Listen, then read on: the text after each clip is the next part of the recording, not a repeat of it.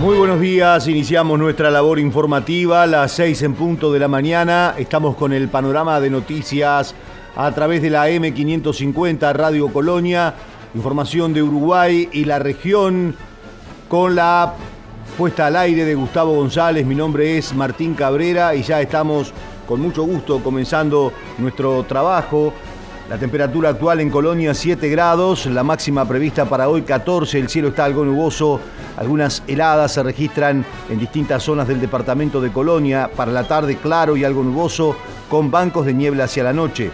El viernes, mañana, 2 la mínima, 14 la máxima, cielo claro, algo nuboso, periodos de nuboso y heladas. El sábado, la temperatura estará por debajo del cero, un grado bajo cero según el Inumet en cuanto a la mínima, 13 la máxima con cielo claro y algo nuboso y neblinas en el pronóstico para el fin de semana. Mientras tanto, en la República Argentina, en Capital Federal, a esta hora la temperatura se ubica en 7 grados. Eh, la sensación térmica 5 grados 9, el cielo está nublado, la humedad 86%, la máxima prevista para hoy 15 grados, para mañana viernes 8 la mínima con cielo parcialmente nublado, 16 la máxima el sábado, situación similar 5 la mínima, 16 la máxima y para el domingo mayormente nublado, 7 de mínima con temperaturas máximas que no superarán los 16 grados para Capital Federal. A partir del lunes aumenta un poco más la temperatura hacia martes y miércoles con cielo parcialmente nublado. Una recorrida por los principales temas que estaremos desarrollando. El gobierno asegura que la vacunación sustenta el crecimiento de la economía. Se presentó la rendición de cuentas en el Parlamento, estuvo la ministra de Economía haciendo algunas puntualizaciones. Mientras tanto, se anuncia que OCE hará una inversión de mil millones de dólares para ampliar acceso a la red de saneamiento. El dólar cayó por tercer mes seguido. ¿A cuánto va a cotizar al cierre del año y a fin del 2022? Son algunos de los datos en cuanto a finanzas que plantea la prensa uruguaya en esta jornada. La marcha de la pandemia, unas 80.000 personas faltaron a la segunda dosis de Sinovac. Las razones por las que el gobierno aumentó el precio de los combustibles por segundo mes seguido Jerarca policial esperará el juicio oral en la cárcel. Las razones del fallo a favor de la Fiscalía, según el informe que esta mañana publica el diario El País, la variante Delta replantea el uso de la mascarilla y efectividad de las vacunas contra la COVID-19, temas que están presentes en esta jornada. Nos vamos con otros títulos. Gobierno envía rendición de cuentas con foco en asentamientos, infancia y empleo. Es hito histórico, según dijo la ministra Azucena Arbeleche proyecto del gobierno crea fideicomiso para vivienda, da un giro al programa Uruguay Trabaja del Mides y habilita a usuarios a pedir que no los llamen a sus teléfonos por publicidad. Otros temas destaca el diario El Observador esta mañana. Niños y adolescentes pasaron años en clínicas de salud mental después de alta médica. Institución de Derechos Humanos contrató internaciones que se prolongaron más de dos años. Luego de la alta médica un tema que está maduro para una denuncia internacional, según señalaron. Otros temas destacados desarrollan un sistema informático para que las farmacias ingresen resultados de test de COVID-19. Las farmacias podrán comercializar los test en los próximos días. El decreto que las, eh, que las habilita está a estudio de jurídica de presidencia, tal como informábamos ayer a través de Radio Colonia. Otros temas destacados en esta jornada, tras denuncia anónima, la JUTEP investigará vínculo de Germán Cardoso, el ministro de Turismo, con policía imputado. La presidencia de la Junta de Transparencia y Ética Pública anunció que han tomado como regla no actuar de oficio en ningún caso. Aumento de combustibles desde hoy 0,34 el litro de nafta, 0 pesos con 34 y 0,41 el gasoil. El ministerio informó que evolución está alineada con los valores internacionales. 36 fallecimientos en 24 horas y 7 de ellos eran menores de 60 años con respecto a la situación de la COVID-19. Tenemos la responsabilidad de mantener la punta, dijo D'Alessandro, hablando del clásico que se jugará este próximo domingo respecto de este tema. Ya se fijó que será a las 4 de la tarde. Hablaron los presidentes de las instituciones y el ministro del Interior. Otros temas que destaca la prensa en esta jornada. La rendición es responsable, ecuánime, dinamizadora, coherente y transparente, dijeron desde el gobierno. Son los temas que hoy estarán presentes en la recorrida que haremos por los principales temas que estaremos desarrollando. Además, estuvo en Colonia el presidente del directorio del Partido Nacional, se reunió con el intendente Carlos Moreira y se anunció que este estará retornando al Partido Nacional tras su alejamiento, producto de la situación con la viralización de audios que lo comprometían en una charla privada de connotación sexual que finalmente a nivel de la justicia no se comprobó ningún delito y además eh, la propia ciudadanía y el propio Partido Nacional a nivel departamental lo confirmó para que fuera reelecto intendente de Colonia. Son las 6 de la mañana, 5 minutos, nos vamos a la República Argentina. Títulos de Infobae, mal mensaje político, el Congreso entra en modo electoral sin haber dado un debate serio sobre la COVID-19 en lugar de abrir el juego, el oficialismo privilegió la búsqueda de una victoria política con su ley pandemia, hizo valer su peso en el Senado para aprobarlo sin vueltas y condicionó a diputados. La oposición no da número, es el título que hoy presenta Infobae. Kisilov suaviza el aislamiento, será solo para quienes salgan del país a partir de hoy, según destaca el medio digital. La Nación, el gobierno tomó el control de la hidrovía al menos por un año a través de un decreto de necesidad y urgencia que publica el boletín oficial, se puso fin a la concesión belga Canyenul y se cedió el manejo a la Administración General de Puertos. Otro tema que destaca la Nación esta mañana, camiones, Moyano se enfrentó a dos ministros de Alberto Fernández por los bloqueos, eh, destacado en la portada de la Nación en este día. Mientras tanto, Clarín titula Demoras en la lucha contra el COVID. La provincia de Buenos Aires tiene casi el 50% de los 4,1 millones de vacunas que aún no se entregaron. Mientras tanto hay un informe del editor Los uruguayos y los buenos modales con la firma de Pablo Vaca que está publicado en Clarín en esta jornada. Mientras acá hay polémica, dice el periodista, y grieta por los argentinos que van a vacunarse al exterior. En Montevideo el gobierno se ocupa de cómo combinarán esos casos con su plan de vacunación. La distancia real entre Buenos Aires y Montevideo en línea recta es de apenas 203 kilómetros, comienza diciendo, pero a veces parece de años luz, agrega. Pese a tantas cosas en común, cuando se trata de civismo y convivencia, los uruguayos nos sacan unos cuantos cuerpos de ventaja. Es así, no solo hay que reconocer que tienen el lado más lindo de la costa del Río de la Plata, sino que también han cultivado las formas y el respeto de un modo que causa envidia desde aquí. Así, mientras allá Pepe Mujica y Julio María Sanguinetti, expresidentes y rivales políticos de toda la vida, eligen retirarse del Senado juntos y abrazados, acá Cristina no es capaz de mirar a Mauricio Macri al saludarlo en la ceremonia de traspaso de poder.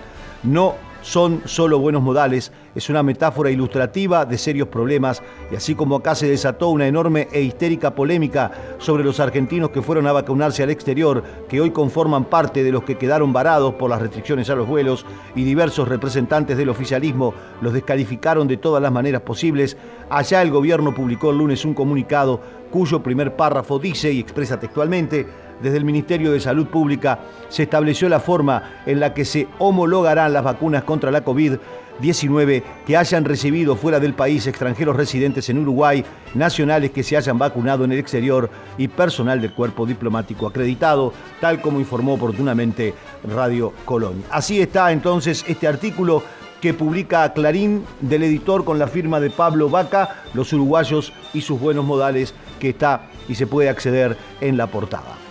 Noticias Argentinas titula esta mañana, el gobierno prepara 10 vuelos de aerolíneas a China para traer 8 millones de dosis de Sinopharm. Así lo indicaron a NA fuentes oficiales que precisaron que el primer vuelo de la empresa aérea saldría el próximo viernes rumbo a Beijing.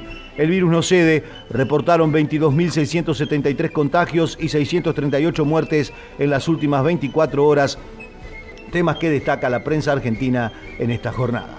Son las 6 de la mañana, 9 minutos. Con nosotros por WhatsApp. 598-092-560-565 o al 598-092-338-126. Los sábados, los sábados, a partir de las 18, un duende acompañará tu tarde. Un clásico de la radio. Multitemático, divertido solidario, con grandes invitados y muy buena música. Aquí, en AM 550, llega El Duende. Guillermo Petruccelli. Blins, suministro de personal, portería, limpieza, hotelería y gastronomía. Por consultas 099-577-533 o info arroba blins.com.uy.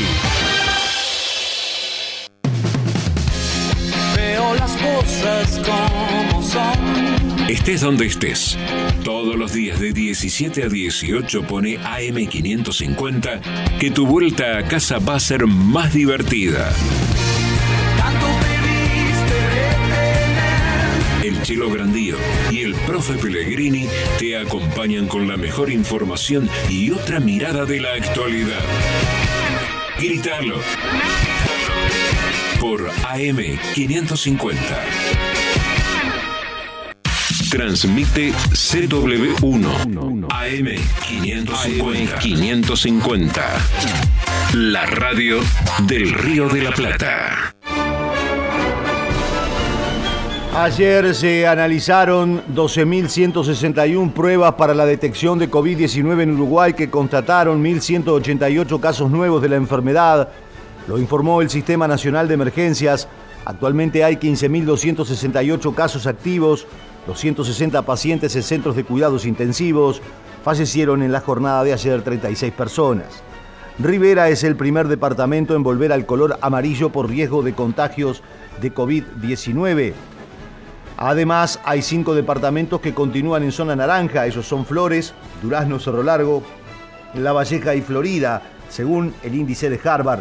Rivera ingresó en la zona amarilla por una baja de los casos positivos de coronavirus COVID-19 en los últimos siete días. Según el índice de la Universidad de Harvard, el departamento fronterizo presenta ahora un índice de 9,21 contagiados cada 100.000 habitantes. Además, hay cuatro departamentos que se mantienen en la zona naranja con un índice de entre 10 y 25 casos positivos cada 100.000 habitantes. Flores presenta un índice de 11,32, está más cerca de ser el próximo en convertirse en amarillo, seguido por Durazno que tiene 14,05, Cerro Largo 22,48 casos positivos cada 100.000 habitantes. La Valleja y Florida tienen más de 21 en este caso. Rivera ingresó en la zona amarilla por esta baja de casos positivos, como decíamos, en los últimos siete días. Además, lo que hacíamos referencia a mm, los restantes departamentos, se está haciendo el seguimiento de Uruguay en general, que todavía permanece con muchos departamentos de mucha población en color rojo. El gobierno confirmó que el plan de vacunación pueblo a pueblo se retomará el 12 de julio. Se aplicarán las segundas dosis en todo el país, según detalló el secretario de la presidencia Álvaro Delgado, que dijo que Uruguay cuenta con más de 7 millones de vacunas. La vacunación viene muy bien. Eh, El 12 de julio empieza de vuelta una segunda recorrida pueblo a pueblo de vacunación, sobre todo en las localidades más chicas, a aquellos que le, cuesta acceder a la vacuna. Bueno, le vamos a llevar a la vacuna a todas las localidades del país para que el que, el que quiera vacunarse lo pueda hacer. Incluso vamos a estar dando la segunda dosis de quien se lo dio hace un tiempo atrás. Todo el que tenga ganas de vacunarse, y ojalá sean todos, lo va a poder hacer. Uruguay tiene vacunas para todos y esto no es un eslogan, es una realidad. Uruguay va a tener 7 millones hasta el momento y medio de vacunas, 7 millones y medio de vacunas, lo que implica una cobertura muy importante y un nivel de vacunación que habíamos pensado que empezaban 30.000 personas por día y hoy estamos cerca de 60.000 personas por día. Es el cuarto o quinto país del mundo en velocidad de vacunación. En estos días vamos a tener 50% de la población con dos dosis, casi un 70% con una sola dosis. Es realmente importante y para mí es el mejor dato que nos podemos llevar como sociedad. La vacuna es la solución para la solución. La vacuna es la cura del coronavirus. La vacuna es nuestra protección como sociedad. Es un acto de responsabilidad y también es un acto de solidaridad para, para nuestro entorno, para, sobre todo para quienes queremos. El Poder Ejecutivo informó que en virtud de la reducción de los contagios de coronavirus registrada en las últimas semanas a partir del 5 de julio, serán habilitados los espectáculos públicos, las fiestas y eventos de características similares. El protocolo aprobado indica, entre otros puntos, que el aforo máximo permitido en espacios cerrados será de 80 personas. Además, no estarán habilitadas las pistas de baile y los invitados no podrán quitarse el tapabocas en ningún momento, salvo cuando se sirvan alimentos y bebidas. El presidente de ASFEU, Hugo Nolberque, reclamó una apertura real del sector, que ha sido uno de los más afectados por las medidas de limitación de la movilidad dispuestas para enfrentar la pandemia. En su opinión, se debe permitir la realización de bailes, aunque sea con mascarilla, si no la gente no festeja, dijo. Eh, o sea, nosotros necesitamos una apertura real, una apertura verdadera a esta altura del partido, después de 15 meses de haber estado pasando por una situación como esta y sobre todo con una situación sanitaria que entendemos en el país que ya es que ya permite el hecho de que de repente se pueda este, extender un poquito más de lo que teníamos en marzo. Creemos que la situación eh, es, es absolutamente este, satisfactoria en ese sentido, sabemos que todavía falta para poder llegar a una situación más este, eh, más, más real en ese, en ese sentido, pero entendemos que la situación este lo amerita, ¿no?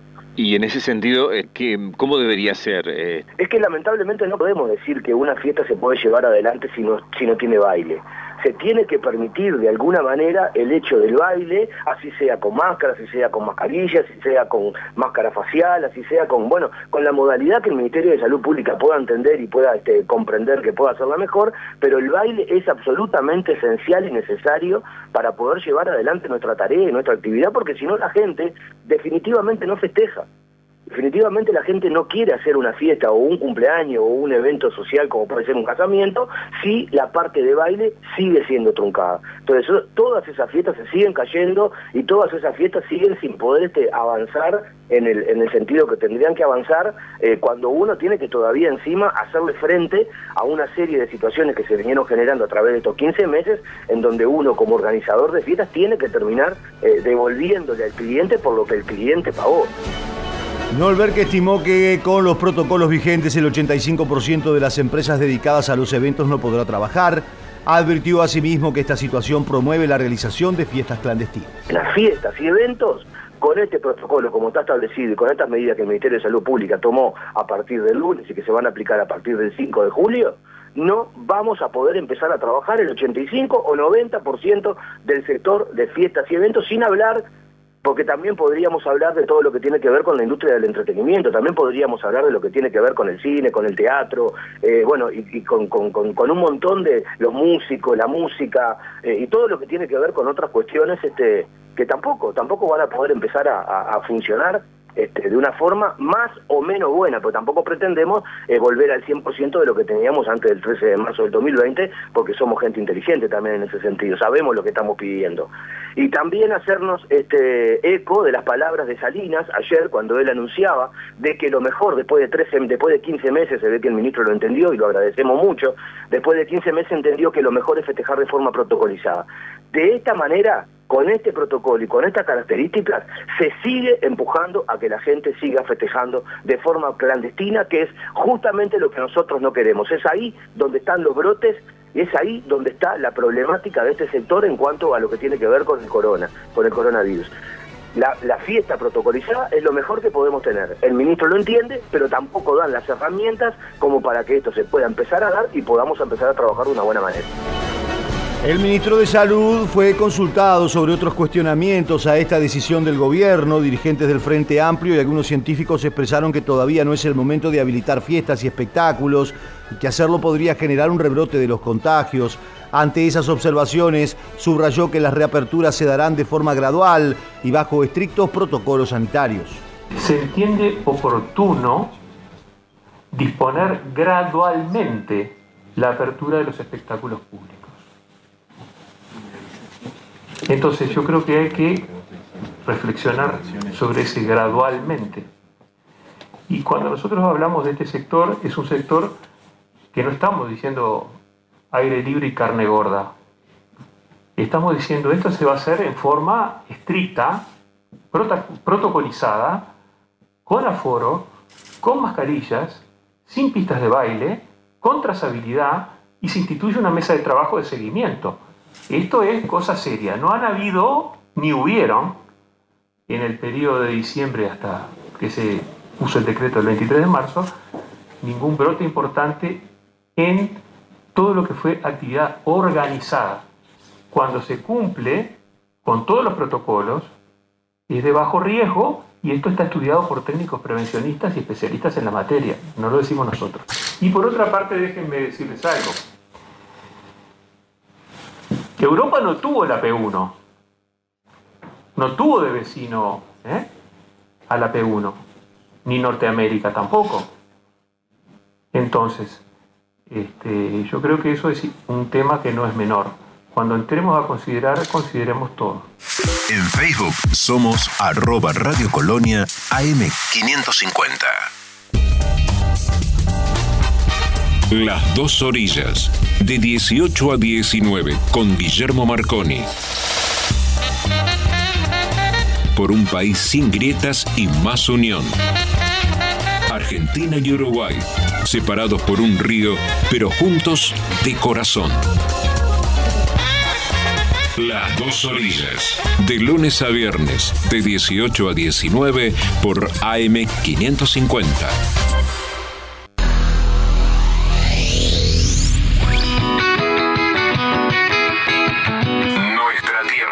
Nuestra tierra. Con Fernando Bertelo, Esteban Fuentes y Facundo Mezquida. Facundo Mezquida. Nuestra tierra. Todos los sábados. Todos los sábados. De 6.30 a 9. Con la mejor información del campo. Nuestra tierra. Nuestra tierra. Por Colonia AM 550. No esperes al fin de semana para estar informado. Colonia Agropecuaria es tu programa. Lunes a viernes de 14 a 16 por AM550 Radio Colonia. Colonia, Uruguay.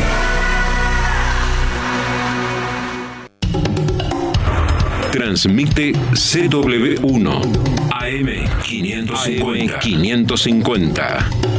La radio del Río de la Plata.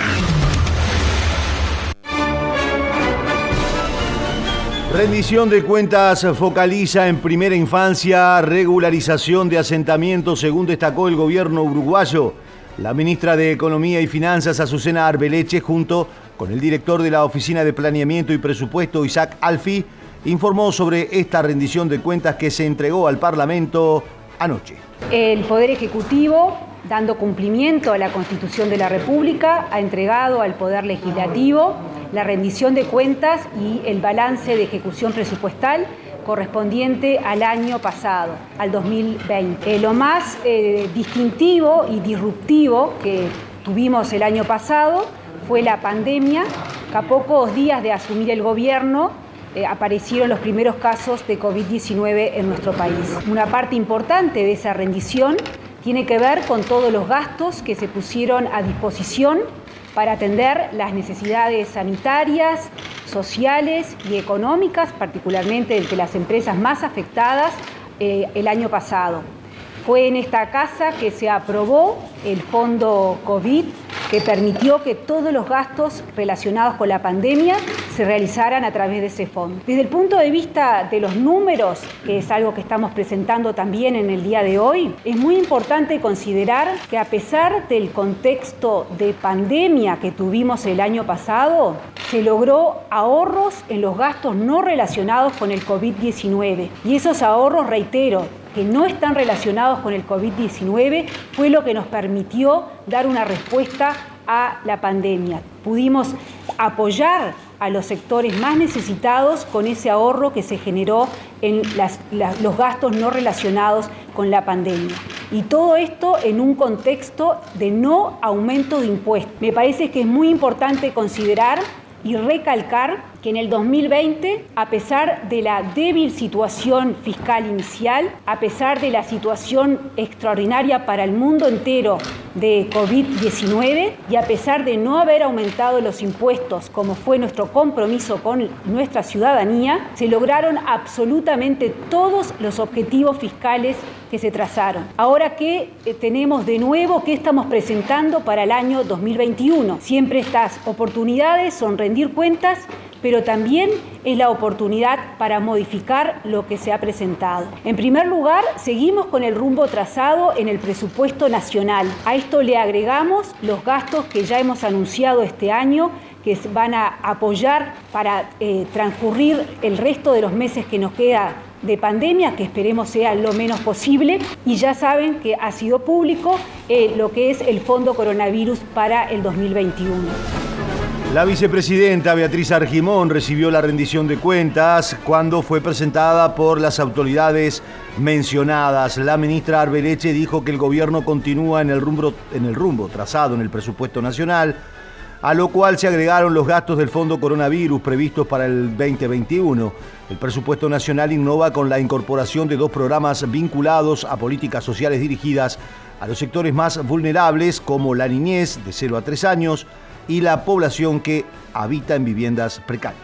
Lo que es lo nuevo en el presupuesto nacional y que vino para quedarse, porque es algo estructural que estamos agregando, son dos programas que tienen que ver con políticas sociales y que atienden a, diría yo, las mayores vulnerabilidades que tenemos hoy como sociedad y que, tienen que ver con la niñez, los niños de 0 a 3 años están atendidos de forma especial en este presupuesto y tiene que ver con la situación de muchos uruguayos que aún viven en viviendas muy precarias. Esto es lo que estamos presentando en el día de hoy.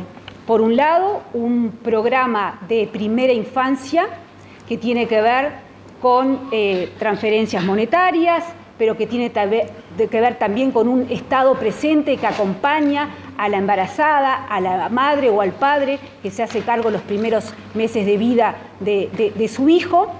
Tiene que ver con una asistencia que hace, ya viene dando eh, una atención especial a los niños que también vamos a reforzar y tiene que ver con el intentar que estos niños vayan a los centros educativos, sea ANEP, sea los CAIF, sea el que podamos ofrecerle para que ese niño reciba educación y reciba contención. Un tema eh, igualmente importante que es parte de la primera infancia, pero constituye un programa en sí mismo, es el que tiene que ver con la regularización y relocación de asentamientos. Ustedes saben que hace años que el presidente de la República viene con esa preocupación. La ministra Moreira ha insistido que todavía hoy tenemos 600, eh, 650 asentamientos y eso es un problema que no puede eh, demorarse su solución. Y por lo tanto, tenemos algunos artículos que ofrecen mayores recursos para un programa que será diseñado en el Ministerio de Vivienda. Desde la oposición criticaron algunos aspectos, por ejemplo, que el acceso a la tierra y la vivienda es un problema serio y estructural del Uruguay que no se soluciona con curitas ni vistiendo un santo para desvestir a otro. Así lo escribió en su cuenta de Twitter Cagiani, menos enfrentando a pobres del campo con la ciudad. Fue consultada la ministra sobre esto. No comparto en absoluto y quedó bien claro que acá no se va a desvestir ningún santo. El colonización es eh, un instrumento que eh, lo revalorizamos, lo respetamos que no quiere decir que tiene mucho para mejorar, como hemos hablado con la propia colonización. Esto ha sido compartido con el presidente del Instituto Nacional de Colonización.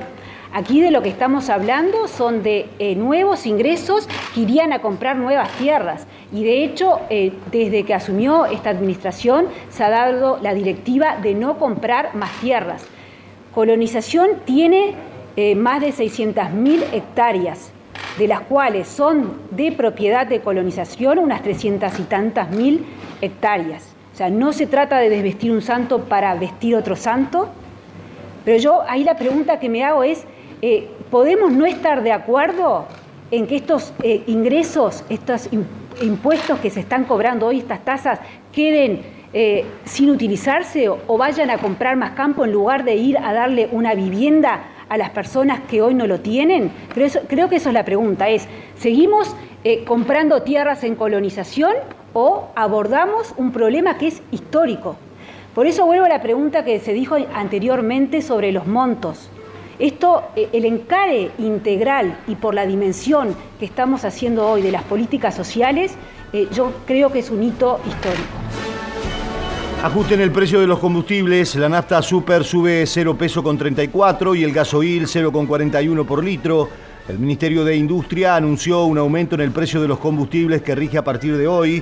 En el caso de la nafta super, el ajuste es de 0,34 por litro, mientras que en el gasoil 0,41 pesos por litro. El precio del supergas permanecerá sin cambios. La actualización de precios será de acuerdo al nuevo mecanismo mensual de fijación de tarifas en función del comportamiento del precio de paridad de importación, relevado por la Unidad Reguladora de Servicios de Energía y Agua, explicó el Ministerio de Industria, Energía y Minería en un comunicado. Son las 6 de la mañana, 30 minutos. Seguimos en Instagram, Radio Colonia. Y cuando llega Marcelo, me late el corazón.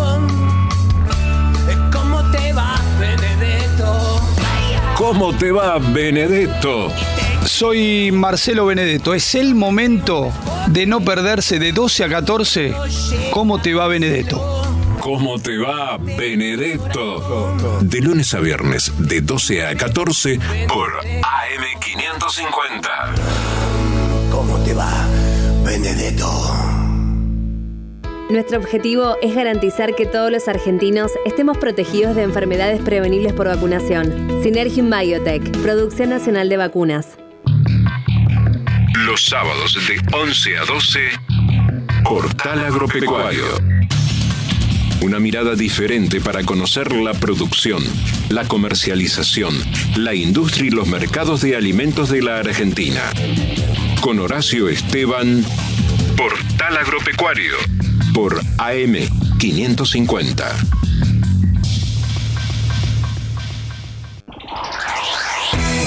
Transmite CW1 AM 550. 550. La radio del Río de la Plata. Con las noticias. Plan de Política Educativa Nacional prioriza aprendizajes de calidad y define objetivos comunes. El ministro de Educación y Cultura, Pablo da Silveira, acompañado por el director de Educación, Gonzalo Baroni, informó sobre el Plan de Política Educativa Nacional que presentaron a la vicepresidenta Beatriz Argimón en el Parlamento este miércoles. La presentación del Plan de Política Educativa fue realizada por Pablo da Silveira. Sobre este tema, dijo que responde al cumplimiento de lo dispuesto en la Ley de Urgente Consideración. Hemos venido al, al Parlamento a, a cumplir con lo dispuesto por un artículo de la Ley de Urgente Consideración, la LUC, que crea una, una nueva práctica en materia educativa que consiste en que al principio de cada periodo de gobierno, el Ministerio de Educación y Cultura tiene que presentar un plan de política educativa nacional donde se presenten las grandes líneas de acción y los grandes objetivos para el quinquenio. La, LUC establece que este plan se tiene que presentar muy al principio de cada gobierno, de cada periodo de gobierno, para que ya esté sobre la mesa en el momento de elegir a los tres miembros del CODICEN que se eligen con venia parlamentaria. Excepcionalmente en este periodo de gobierno, como los plazos no, no daban porque la LUC entraba en vigencia más tarde, la propia LUC estableció que en este periodo de gobierno esta presentación se hiciera el día en que se presentaba la rendición de cuentas y por eso lo estamos haciendo hoy. Pero en futuros periodos de gobierno esto se va a presentar muy al principio, ya les digo, antes de que el Senado de la República dé su venia para elegir a los tres miembros del CODICEN que representan al conjunto de la ciudadanía. Da Silveira destacó la importancia de presentar estos lineamientos al inicio de cada quinquenio para que los legisladores puedan conocer su contenido en detalle al momento de votar la venia para los tres miembros que integrarán el directorio del Consejo Directivo Central de la NEP en representación de los ciudadanos. Este plan tiene algunas características. Una de ellas es que es un plan integral que involucra a todas las instituciones que tienen que ver con la educación, que están sometidas a control parlamentario. El Ministerio de Educación, la ANEP, la UTEC, organismos que coordinan con el Poder Ejecutivo a través del Ministerio de Educación, como el INED o como Plan Ceibal, y NAU. No es la típica suma de iniciativas que consiste en decir este organismo hace tal cosa y este otro organismo hace tal otra, es un plan común es un plan que coordina la actividad de todos esos organismos y que en todo caso va especificando cuál de ellos va a intervenir en ciertas líneas de acción o en otras líneas de acción. Es, es, una visión integrada que justamente lo que busca es promover el diálogo entre todos esos organismos, respetando sus especificidades, respetando las autonomías, pero dialogando, coordinando, tratando de que las diferentes líneas de acción sumen en beneficio de objetivos comunes. El plan permitirá coordinar la actividad de todas las instituciones y determina roles específicos para cada acción. La Silveira enumeró los cinco grandes ejes de trabajo, control ciudadano, gestión responsable, coordinación para un mejor aprovechamiento de los recursos, más oportunidades para los aprendizajes de calidad con foco en los más vulnerables y docentes mejor formados para una mejor educación. Este documento está pensado como si estuviéramos parados en marzo del año pasado y fija algunos objetivos muy de base que tienen que ver más con la situación estructural de la educación uruguaya que con la circunstancia de pandemia que nos tocó vivir. Todos sabemos que la pandemia agravó algunos problemas que tiene nuestra enseñanza. Por ejemplo, la insuficiencia de aprendizajes en ciertos sectores del alumnado. Entonces, en todo caso, la pandemia, tal como nosotros lo vemos, le da todavía más pertinencia a alguna de estas líneas pero las líneas gruesas hubieran sido las mismas con pandemia o sin pandemia, en todo caso aumentaron los desafíos para, para poder cumplirlas. Respecto del retorno de la presencialidad, vamos a dejar que pasen algunos días más. Ustedes habrán visto que por suerte día a día está habiendo mejoras significativas en los números eh, relativos a la pandemia.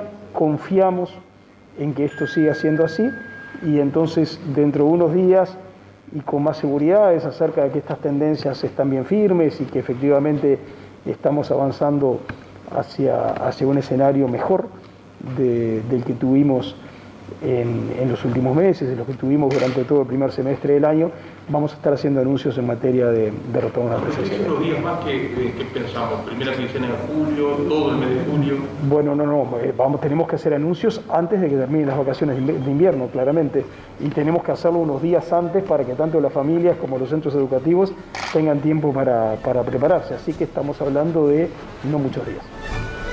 Cambiamos de tema. Uruguay actuó en forma transparente con el caso de la tonelada de cocaína procedente del puerto de Montevideo y detectada en Barcelona, según dijo el secretario de la presidencia Álvaro Delgado, que recordó que una vez que se tuvo la información, se divulgó públicamente y se pasó el caso a fiscalía. Son decisiones del ministro del Interior en, función de, de algunos estudios que tenía el propio ministro. Sabíamos que algunas decisiones de estas características ya hubieron en la semana pasada y, en esta semana se conocieron algunas otras.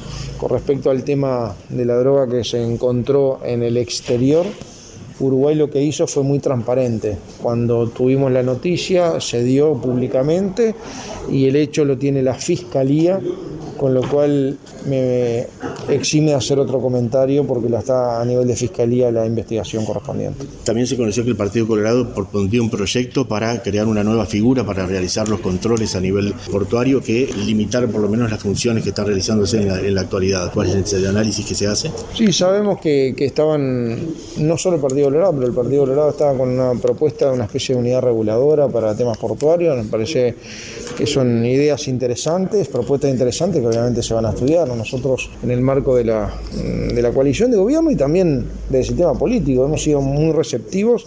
Las ideas son buenas o malas no en función de quién las propone, sino en función del efecto que tengan. Si criticamos durante 15 años que el Frente Amplio no, no habilitaba ninguna idea por ser de la oposición, eh, bueno, cuando nos toca ser gobierno me parece que la actitud tiene que ser otra y no tiene que ser conteste con aquello que reclamamos.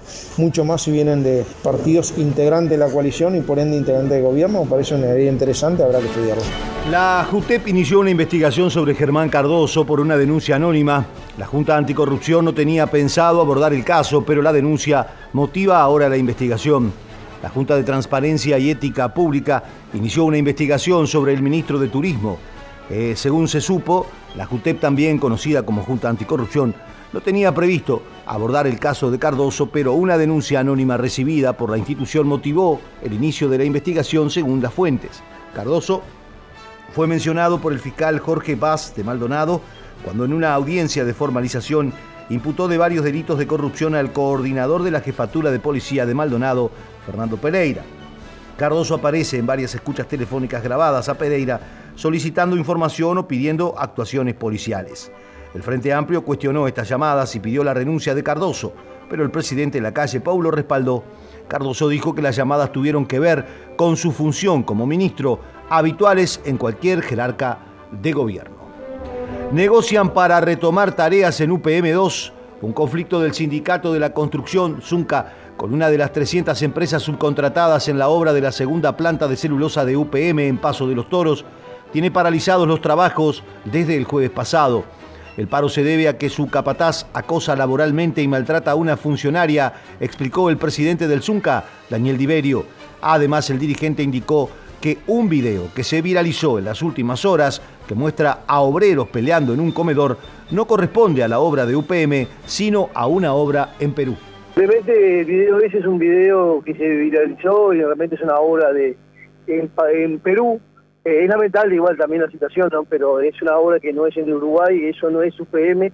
Los comedores de UPM son diferentes, la cantidad que tienen, y bueno, está claro que eso lo descartamos de plan.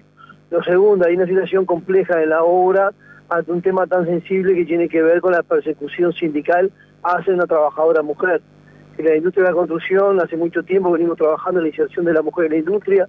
Ha habido mucha resistencia, por lo menos, de, que puedan ingresar en las obras. Y en esa obra en particular nosotros logramos que por sorteo, bueno, algunas compañeras mujeres ya han entrado. Una compañera mujer de la zona, que es del área rural, con mucha expectativa entre trabajar, con muchas ganas, y se encontró que justamente un, un mando medio, o sea, un capataz, eh, tuvo con la, la, infeliz, idea de probar si la mujer estaba en condiciones de trabajar en la industria y realmente se empieza a exigir y a hacerlo malos tratos laborales. Hubo una denuncia de ese tema, se llevó varios días tratando de resolverlo, este, no hubo avance, no había avance, y bueno, una asamblea general del conjunto del resto de trabajadores de la planta resolvió de forma solidaria, bueno, sumarse al, al, reclamo y en consecuencia se paralizó la planta para tratar de resolver la situación tan sensible como una compañera mujer que, es perseguida por el sindical, eh, perseguida con una persecución laboral muy fuerte. En el día de hoy eh, se está analizando algunas propuestas que hay, o sea, nunca se dejó de conversar y de negociar y de buscar alternativas. Es cierto que hasta ahora no se ha encontrado, ojalá que en estas horas eh, esté analizando alguna salida que permita retomar la tarea de forma normal. El intendente de Colonia, Carlos Moreira, vuelve al Partido Nacional. Ayer se anunció junto al presidente del directorio, Pablo Iturralde, el informe de nuestro compañero Aníbal Silva. En la jornada de ayer miércoles, el presidente del Partido Nacional, Pablo Iturralde, anunció en la Intendencia de Colonia el retorno del doctor Carlos Moreira Reich al Partido Nacional. El lunes, el directorio del Partido Nacional había analizado la reafiliación de Carlos Moreira, intendente de Colonia. Ese día Iturralde dijo que varios dirigentes expresaron interés en la situación de Moreira. Además, informó que Moreira había expresado su disposición a retornar al partido. Hay consenso importante de que pueda volver cuando él quiera, había dicho Iturralde. Me reuní con la Comisión de Ética y analizamos debidamente las eventualidades de reingreso. Hubo cuatro expedientes archivados, la denunciante se retiró del partido y dijo públicamente que votó al Frente AM. Moreira, además, está llevando adelante acciones judiciales porque el audio estaba editado con todos esos elementos. Se analizó el tema y se resolvió que si quisiera puede volver, dijo Iturralde hoy en Colonia. Hemos estado dialogando con todos los sectores políticos, eh, existe un consenso total y absoluto de que no existe ningún tipo de evidencia. Hemos consultado si existiera algún obstáculo eh, desde el punto de vista eh, reglamentario, de acuerdo a la Carta Orgánica, con los distintos organismos del partido. No existe ningún tipo de obstáculo y por tanto hoy le hemos venido a, a comunicar al doctor Carlos Moreira que de querer hacerlo así. Eh, las puertas del partido están abiertas para que él pueda regresar en el momento que él lo crea oportuno. El impulso ahora está en sus manos y por consiguiente, bueno, eh, sea él quien tenga la última palabra, pero del lado nuestro no hay ninguna clase de obstáculos de ningún tipo. Moreira destacó en la Intendencia ayer que en cuatro oportunidades la justicia lo exoneró de toda responsabilidad y por eso el Partido Nacional se planteó su regreso según anunció días atrás. Moreira dijo desde ya le adelanto a Pablo que retornaré al Partido Nacional formalmente. Y todo mi espíritu están, por supuesto, identificados con el Partido Nacional y yo me siento hoy este, muy honrado y muy contento y desde ya le adelanto a Pablo que retornaré al Partido Nacional formalmente, me presentaré, volveré a subir las escaleras del directorio, aunque ya lo hicimos en oportunidad de nuestra, nuestras asunciones con los 15 intendentes del Partido Nacional, así que bueno, este, quiero de corazón reintegrarme a mi vieja colectividad política al cual nunca sentí. Más adelante Moreira dijo quiero de corazón reintegrarme a mi colectividad política a la que sentí que nunca dejé de pertenecer. Moreira destacó que fue reivindicado por su partido y por la ciudadanía de Colonia, que en el 2020 lo eligió por cuarta vez intendente. Agradeciéndole a, Pablo Iturralde, presidente del honorable directorio del Partido Nacional y en compañía de Mario Colmán, el diputado Mario Colmán, este, bueno, hemos recibido con beneplácito y nos sentimos muy contentos este, con esta decisión que ha tomado el directorio del Partido Nacional partido al que yo dejé de pertenecer porque renuncié a él, pero siempre he sentido profundamente blanco y lo he dicho en innumerables oportunidades.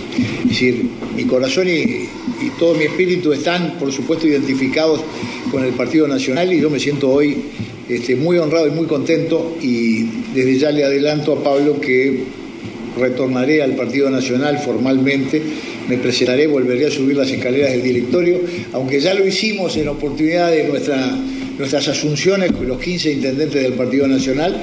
Así que bueno, este, quiero de corazón reintegrarme a mi vieja colectividad política al cual nunca sentí que dejé de pertenecer. Es simplemente eso que quería decir.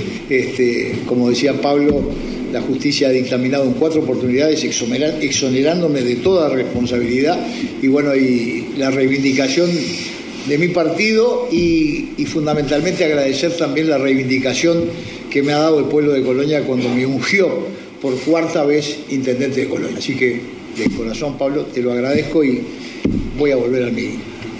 Seguimos en Twitter. Twitter. Arroba Colonia AM550. Pasa en el campo pasa por AgroLink Radio. AgroLink Radio. De lunes a viernes, a partir de las 16 en AM550 Radio Colonia. AgroLink Radio.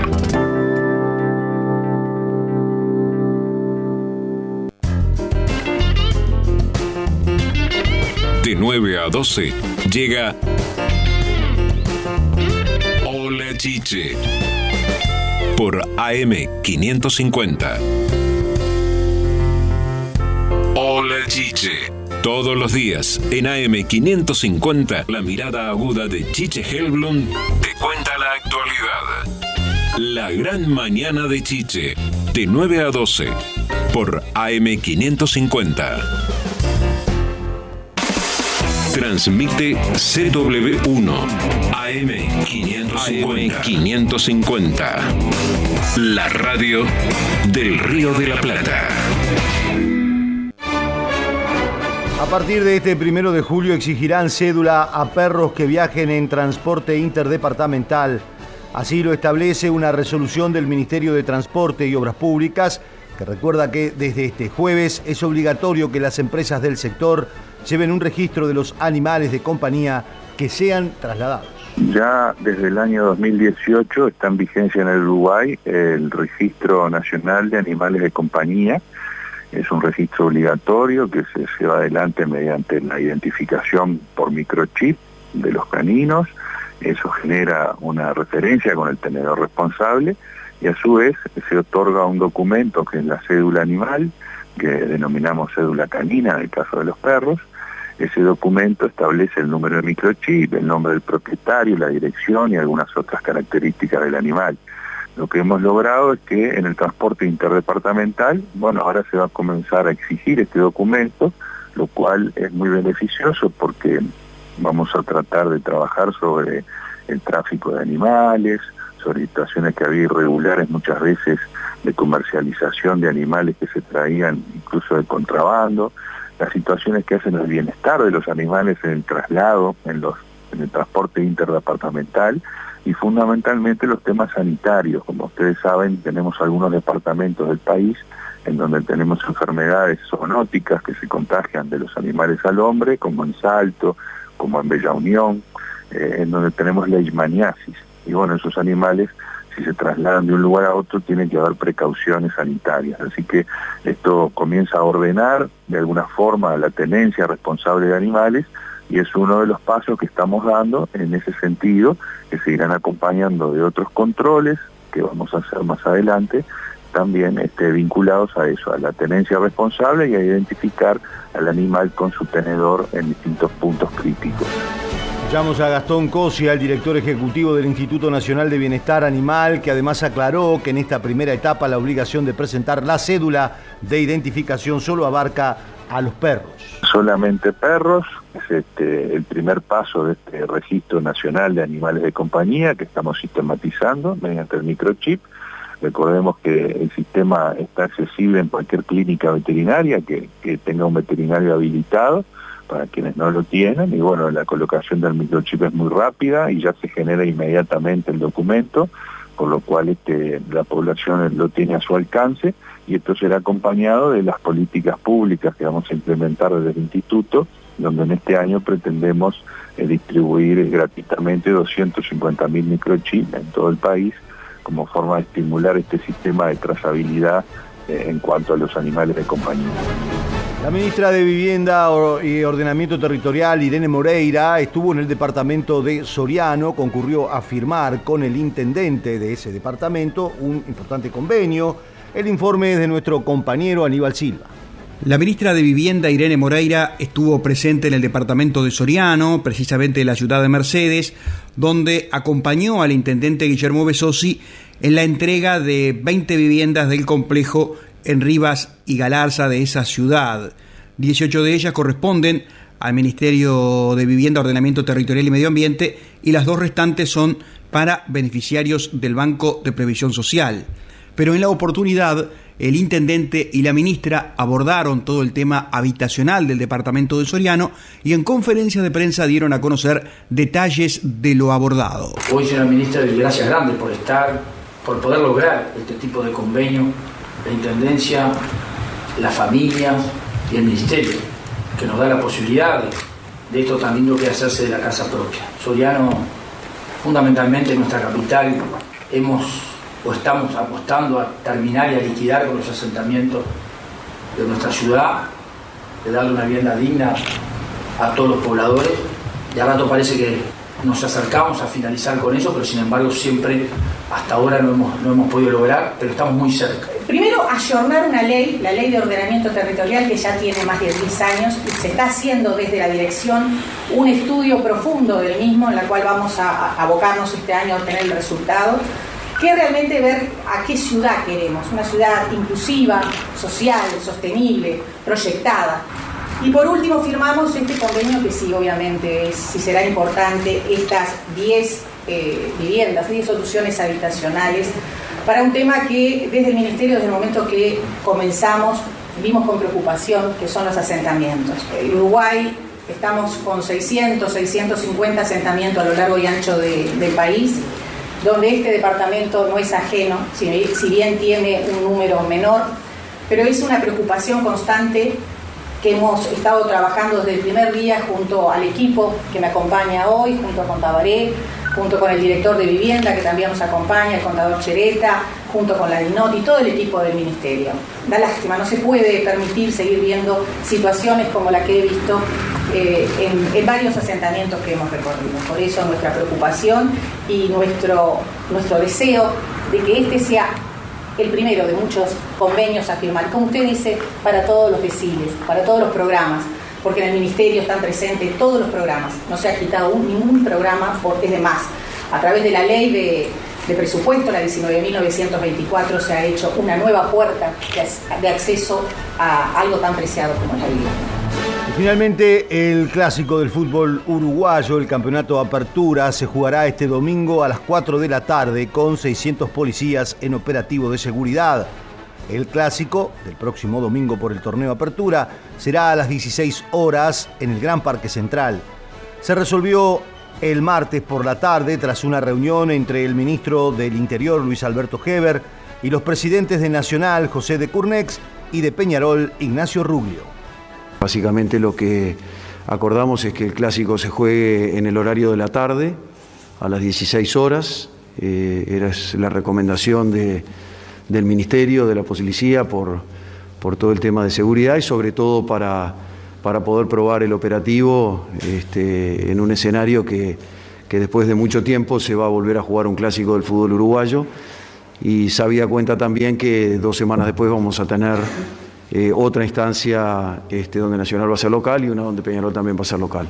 Así que simplemente quedar a las órdenes y, desear que tengamos un julio con, con esos clásicos que, que tanto los hinchas del fútbol están ansiando y que todo sea en paz, así que vinimos a traer eh, la disposición de los clubes. Hay un dispositivo eh, bien armado por parte de la policía con zonas de exclusión. Ya queremos avisarle a los vecinos que el domingo este, vamos a generar una exclusión. Eso es una incomodidad para el barrio, pero eh, creo que es para eh, vivir con tranquilidad una fiesta y no tener que lamentar después este, rupturas, violencia, encontronazos. 500 o 600 en esta oportunidad de efectivos policiales, de recursos humanos, para preservar la tranquilidad en el barrio, que eso también se lo quiero decir para que los vecinos este, no, no, vivan este, una situación que, de, temor.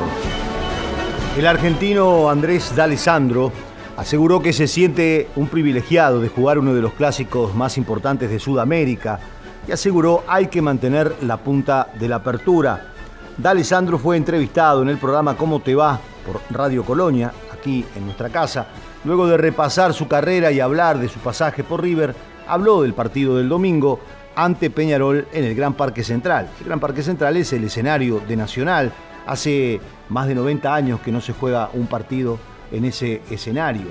En la novena fecha vamos a jugar un clásico, un partido que es diferente a todo, dijo, y agregó, es un partido muy especial y en mi caso será el primero en Uruguay.